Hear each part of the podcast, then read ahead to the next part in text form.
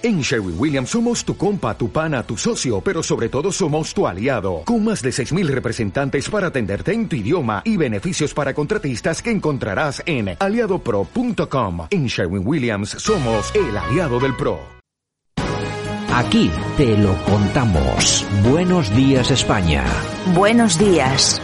Y a primera hora de la mañana tenemos a nuestro primero de la mañana, el politólogo Francisco Gómez, y ya está con nosotros. Francisco, buenos días.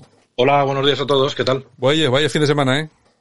Ha estado calentito políticamente, ¿eh? porque en las calles ya te digo yo que prácticamente no ha sucedido nada.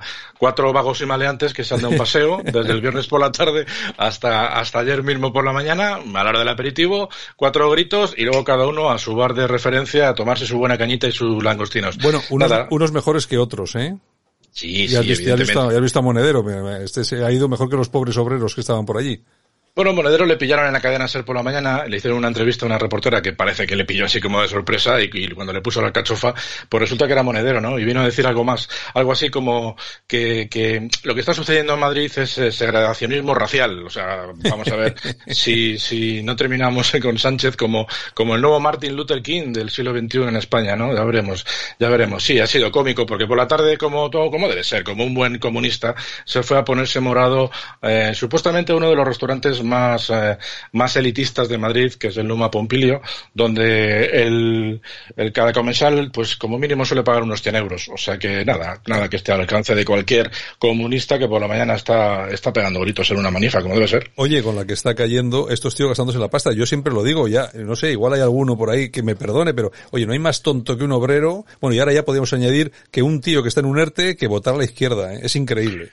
Sí, sí, sí. Mira, yo que por desgracia tengo la suerte de vivir en uno de los barrios que vamos a sufrir ciertas limitaciones de, en cuanto al movimiento, en cuanto a libertad de movimientos, pues lógicamente, porque son barrios eh, donde la densidad de población es muchísimo más alta, es inimaginable en comparación a cualquier otra población en el resto de, en el resto de España. Estamos hablando de unos índices de contagio de un 25%, pero hay que tener en cuenta que son poblaciones con casas muy reducidas, muy pequeñas. Eh, la normal son casas de 65 a, a 100 metros, pero normalmente entre 65 y 80, con muchísima gente inmigrante, que aunque digan lo que eh, lo que quieran la gente, la gente, los comunistas de Más Madrid, sobre todo y de Podemos, pues eh, tienen una forma de vivir diferente. En cada casa viven un montón de gente, no son familias pues eh, de tres, cuatro personas, sino que bueno, pues viven eh, pues un montón de personas. Entonces, lógicamente, eso implica que, que, la posibilidad de contagio sea mayor. Y luego, además, son barrios en los que, por supuesto, al ser más, más, eh, bueno, pues barrios obreros, en definitiva,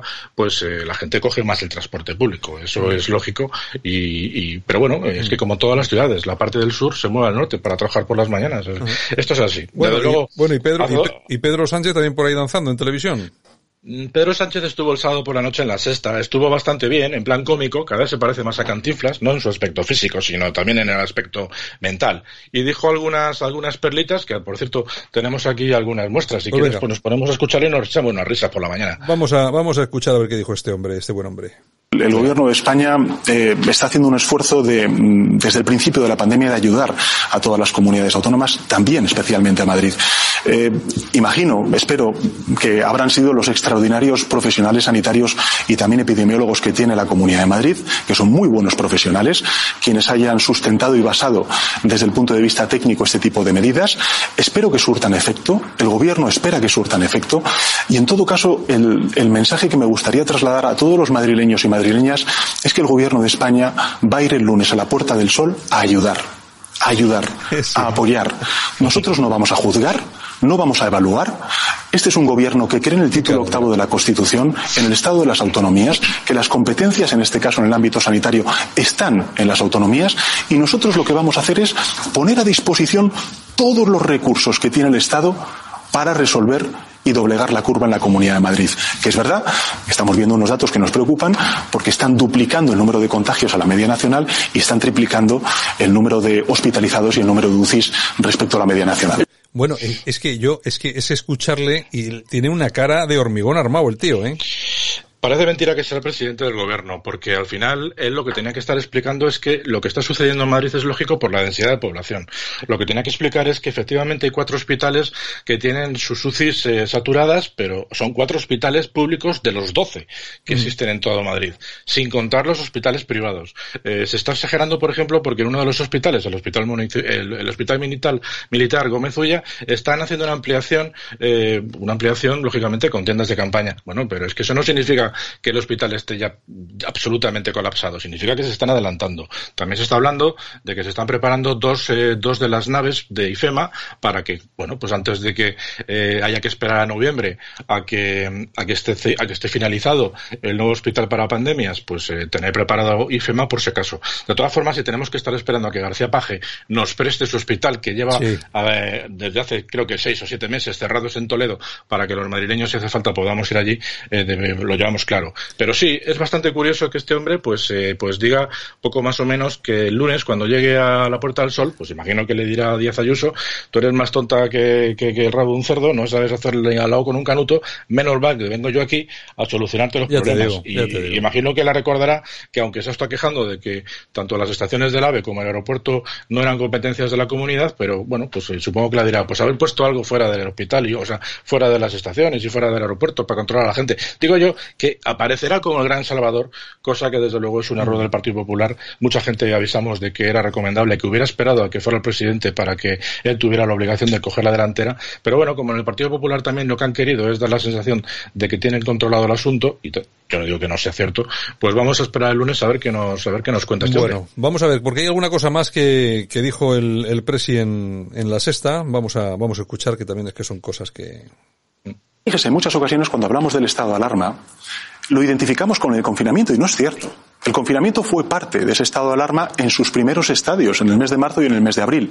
Pero finalmente el confinamiento no existió. Existieron fases de desescalada que fueron amparadas por el estado de alarma y que evidentemente funcionó porque salvó, salvó, según estudios independientes extranjeros, a 450.000 personas la vida en nuestro país. Vaya cara que tiene el tío, vaya cara decir que no ha habido confinamiento, que ha salvado la vida a 400 y pico mil personas. Es que encima hay que ponerle un monumento de plastilina al tío este. Sí, a mí que alguien me explique si en mayo y en junio no estábamos confinados los Joder, españoles. te lo diré yo. En el caso de Madrid, además, dos semanas más, que estábamos confinados porque los expertos dijeron que teníamos que estar dos semanas más encerrados. Expertos que luego se han demostrado que no existían.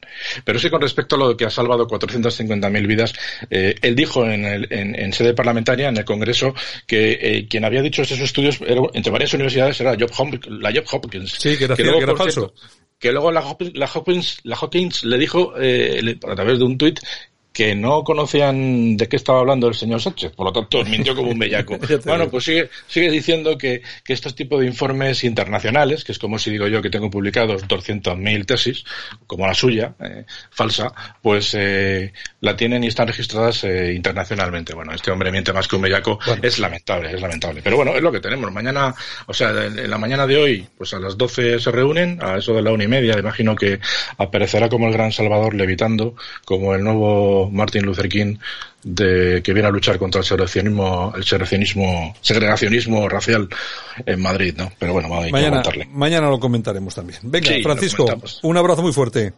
Venga, hasta mañana entonces, un saludo a todos. Aquí te lo contamos. Buenos días España. Buenos días.